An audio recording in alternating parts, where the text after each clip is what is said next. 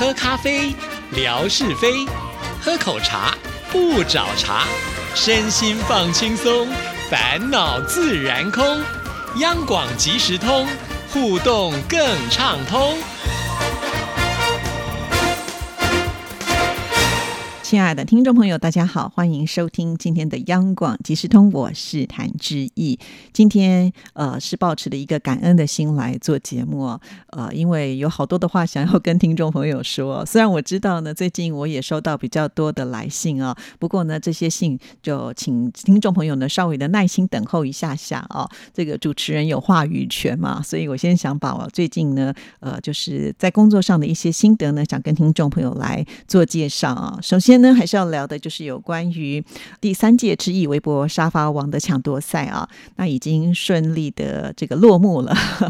好，那其实在这一个月当中呢，呃，我相信很多的听众朋友都挺辛苦的，因为呃，想要呢来支持知意的节目，就必须要守在微博上不断的滑呀滑，才能够抢沙发啊。那就是因为呢，呃，听众朋友都非常的热情，所以呢，今年我发的这个沙发的数量呢，真的是比往年。多太多了哈！我查了一下哦，在这个第二届的时候呢，我大概发了四百多则的贴文。但是听众朋友，你们知道吗？今年第三届暴增了两百多则，哎，呃，我已经发到了六百七十五则。其实呢，我个人在呃最后一天，也就是九月五号的这一天晚上呢，我预计大概发到呃六百七十则就可以休息了。可是没有想到啊，就是到最后的时候，发现哇，每一则大家简直都是用这个迅雷不及掩耳的速度呢来抢沙发，而且呢，往往一抢的时候就是十几个留言都是写沙发哦，可见就是有很多人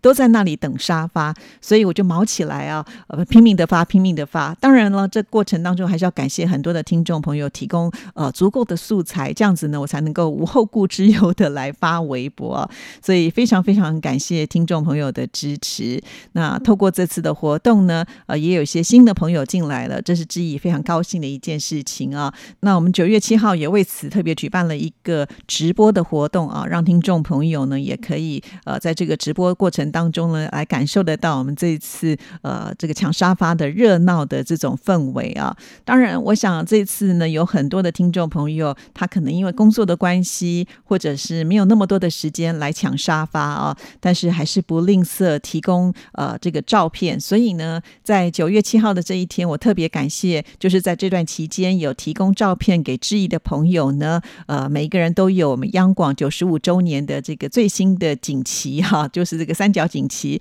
另外呢，还有一个非常实用的小卷尺，因为呢，我们知道现在大家经经常要网购啊，那网购的话，我们看不到实体的这个物品，必须呢要很精准的去量它的这个尺寸啊，所以这个是非常好用，你可以随身携带。因此呢，就把这样子的礼物呢送给在这个阶段呢有提供照片给志毅来当沙发的听众朋友啊。那在直播当天呢，我也说过了哈，因为我是呃校长兼壮中的，就是一个人呢要负责很多的事情啊。如果呢有提供照片，呃，志毅输了您的名单的话呢。呃，你也可以就是这个截一张图给志毅看哈，那志毅呢会把礼物补上去给您的。好，那所以呢，在这边要感谢所有的听众朋友，还有啊，就是所有的获奖的人，这次的人数真的是非常的多哈，真的是大放送。那听众朋友也知道啊，呃，接下来还是志毅的工作哈。那如果呃能够加快脚步来处理这些事情，真的就是希望所有的听众朋友呢，赶紧的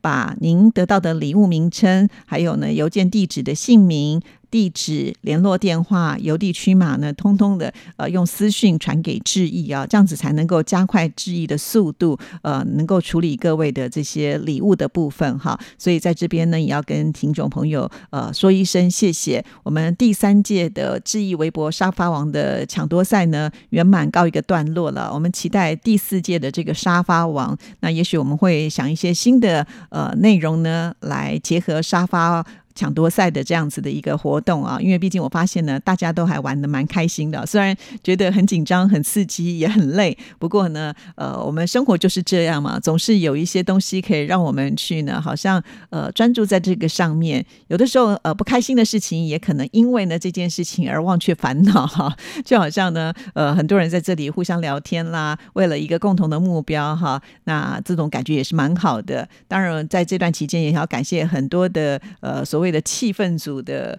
呃这些朋友们呢。霞总每次都说他自己是气氛组啊，不过这个气氛组也是很厉害，居然能够抢到冠军啊。其实从大概大半个月过去的时候，就发现呢，这个双侠争夺赛啊，两个人都非常的厉害，一个是美霞，一个是陈霞哈，两个人呢，呃，他们这个动作都非常的快，几乎常常呢就是包办了每一天的第一、第二名啊。一开始我都还以为呢是啊美霞遥遥领先哈，没有想到到最后统计的时候，哎，发现霞总真的是很厉害哈，在最后一刻呢反败为胜啊。其实，在第二十九天的那一个时候呢，呃，他们两个人应该是同登同分哈，就是两个人抢到的数目是一样，所以是在最后一天产生了高下啊。不过呢，这也是我事后呢，呃，统计了以后才发现有这样子的一个情况，真的是好激烈啊！谢谢经常说自己是气氛组的这个霞总啊，在这段期间呢，扮演了非常重要的角色。除此之外呢，还有小笨熊之超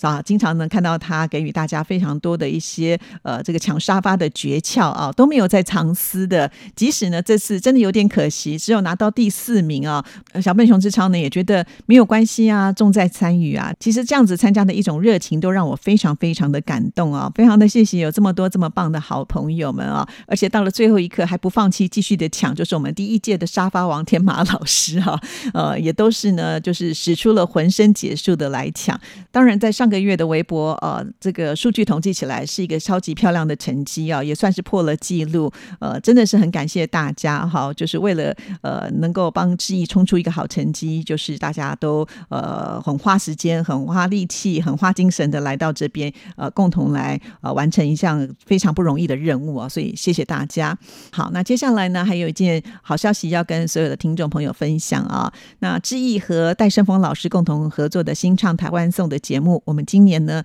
有入围金钟奖类型音乐的节目主持人奖项啊。这应该已经是我和戴胜峰老师合作的第三年了。每一年呢，我们都有报名参加金钟奖的比赛，那也每一年呢都有入围啊。虽然呢都还没有机会上台去领奖，不过呢这也证明了啊，至少我们的节目是绝对有品质保证的。因为如果是入围一次的话呢，也许我们会说啊运气好啊。那如果连续能够入围两次的时候呢，就应该呢会觉得有一点品质保证。那我们是连续第三年的入围了哈，所以是不是应该给我们拍拍手呢？好，亲爱的听众朋友，新唱台湾颂节目一直以来呢，都是我和戴山峰老师呢非常用心呃制作的节目啊，在呃每个星期五呢播出。不过很可惜的就是，因为我们在节目里面用了很多的音乐啊。那这些音乐呢都有版权，所以志毅呢就比较没有办法把它制作成节目视频放在微博上，只能让听众朋友呢试着呃到我们电台的官网上来收听啊。好，那接下来呢，我想要分享一下就是呃参加金钟奖比赛的一个心情啊。其实志毅呢从从事广播的第一年开始，我就参加比赛，真的没有料想到啊，在第一年的时候就哎糊里糊涂的入围，还得奖了。当时我自己都觉得非常的惊讶，那也就是因为得了这座奖，我才有机会能够来到央广啊。来到央广的时候呢，又和很棒的呃这个合作伙伴，也就是冠佑呢一起来主持音乐节目啊。那我们又去参加了比赛，诶，没有想到我们又得奖了。对，而且呢，那一次还是双料，也就是呢，节目主持人跟节目奖呢是同时拿到啊！哇，这样回想起来呢，我真的觉得那段应该是我的人生最辉煌的时刻吧。我的第一座广播金钟奖拿到的时候呢。那个时候还没有满三十岁，我如果没有记错，应该是二十八九岁左右吧啊。那我个大学同学就跟我说：“你还没有到三十岁，就已经拿到了广播界当中呢最高的荣誉奖项，那你的人生还有什么目标可以追寻的呢？” 其实，呃，每一年都有目标要追寻啊，因为广播金钟奖每一年都有举办呢，就是因为你得奖之后，呃，大家就会期待你有更好的成绩，所以我就开始变成像赛狗一样，每一年呢都要耍出一些新把戏，每一年呢都要去参加比赛啊，哇，这样子一路比下来呢，真的是经验丰富。虽然呢，我不能说自己的节目做得多好啊，不过呢，大概也会知道呢，比金钟奖的一些方法啦。那老实说，这么多年下来，我也试着换不同的跑道去试试看啊。因为我得到最多的奖项就是流行音乐跟流行音乐节目主持人奖。后来因为我结婚生孩子了嘛，那我也想说试试看，我们来挑战一下儿童节目。于是呢，也把我的女儿 QQ 拉进来啊。在那段期间呢，志也参加了好几年吧，也都有入围啊。后来也有得到这个儿童节目的奖项哈。那后来没有再继续做儿童节目呢，主要的原因也是因为 QQ 长大了嘛，啊，他已经不是儿童了，变成少女。当然，听众朋友可能讲说，你怎么不一起主持这个少年节目呢？啊，因为我们也都知道，这个国高中的阶段呢，课业压力都非常的大哈，所以我想说算了吧，哈，那就没有再从这方面呢继续的着手。于是呢，我又转换了跑道，我就想要去挑战单元节目奖。什么是单元节目讲呢？就是短短的五分钟之内呢，你要很精准的把你想要表达的事情呢来呈现啊。那当时呢，我就是想用东西文化不同的部分呢来做一些差异性的比较。好，那这个部分呢，就是因为这么短的时间之内你要把它呈现出来，所以我就呃去搜集了很多的资料，去无存精之后呢，写成广播剧本，再邀请我们央广的呃这些优秀的同仁呢帮我来录制，最后呢还要再交给我们。的呃，这个音效大师建成呢，帮我们做这个音效的修饰。其实有好多集我自己听了，都还蛮感动的。那虽然那一段时间呢，我。报名参加都有入围哦，甚或是呢还入围了英国的 AIB 的广播电视的这个奖项。虽然最后世界很大同，只有停留在入围，并没有真正拿到奖项。不过对我自己而言呢，我觉得那是我在广播工作上呢做了一个很大的突破啊，也很挑战自己的能耐哈。因为一直以来我都觉得，呃，在广播工作当中，我并不算是一个科班出身，呃，不过来到这里之后呢，就像一张白纸，不断的学习。不断的磨练，然后呢，一直有这个挑战自己的一种勇气哈。所以虽然没有得奖，但是我觉得在那段期间，我觉得自己有很大的成长跟收获。那后来呢，又因为认识了戴胜峰老师，那我们也希望能够从这个心理学的角度来分析音乐，所以我们又开始了呃新的不同的挑战哈。就从流行音乐呢，又跳入到了类型音乐的部分了。其实一直以来之意呢，呃，学的就是音乐嘛，所以我也很。希望能够在这一方面呢有很好的斩获啊！到目前为止呢，我们也都只有入围而已啊。所以你说，呃，这个参加比赛会不会有压力呢？对我来讲，其实我现在呢越来越轻松的做节目去参加比赛。老实说，呃，比较年轻的时候会真的很用力的去做广播金钟奖，但是因为时代的转变呢，我觉得方向也不太一样了，所以我现在真的是保持的比较轻松的心情。来做这个广播金钟奖，倒是呢，每一次要公布入围名单之前呢，这个内心还是会非常的忐忑哈，因为呃，总是会有很多的小剧场在内心不断的上演啊。当然，如果能够入围，你会觉得非常的开心，呃，会想要把这些事情分享给你的家人知道啊。当然，另外一面呢，就是有可能不入围嘛，哈。那不入围的时候，其实内心多少还是会有失落感，就跟呢。每一次去参加呃这个广播金钟奖的颁奖典礼的时候啊，呃已经呢入围都念到你的名字，可是那个信封一撕开来，最后揭晓不是你的时候呢，还是会有失落感。可是呃。也得要接受啊，而且这几年来我几乎都有入围嘛，哈，所以呃没有得奖的这个经验，其实累积越来越多之后，也更能够自处了。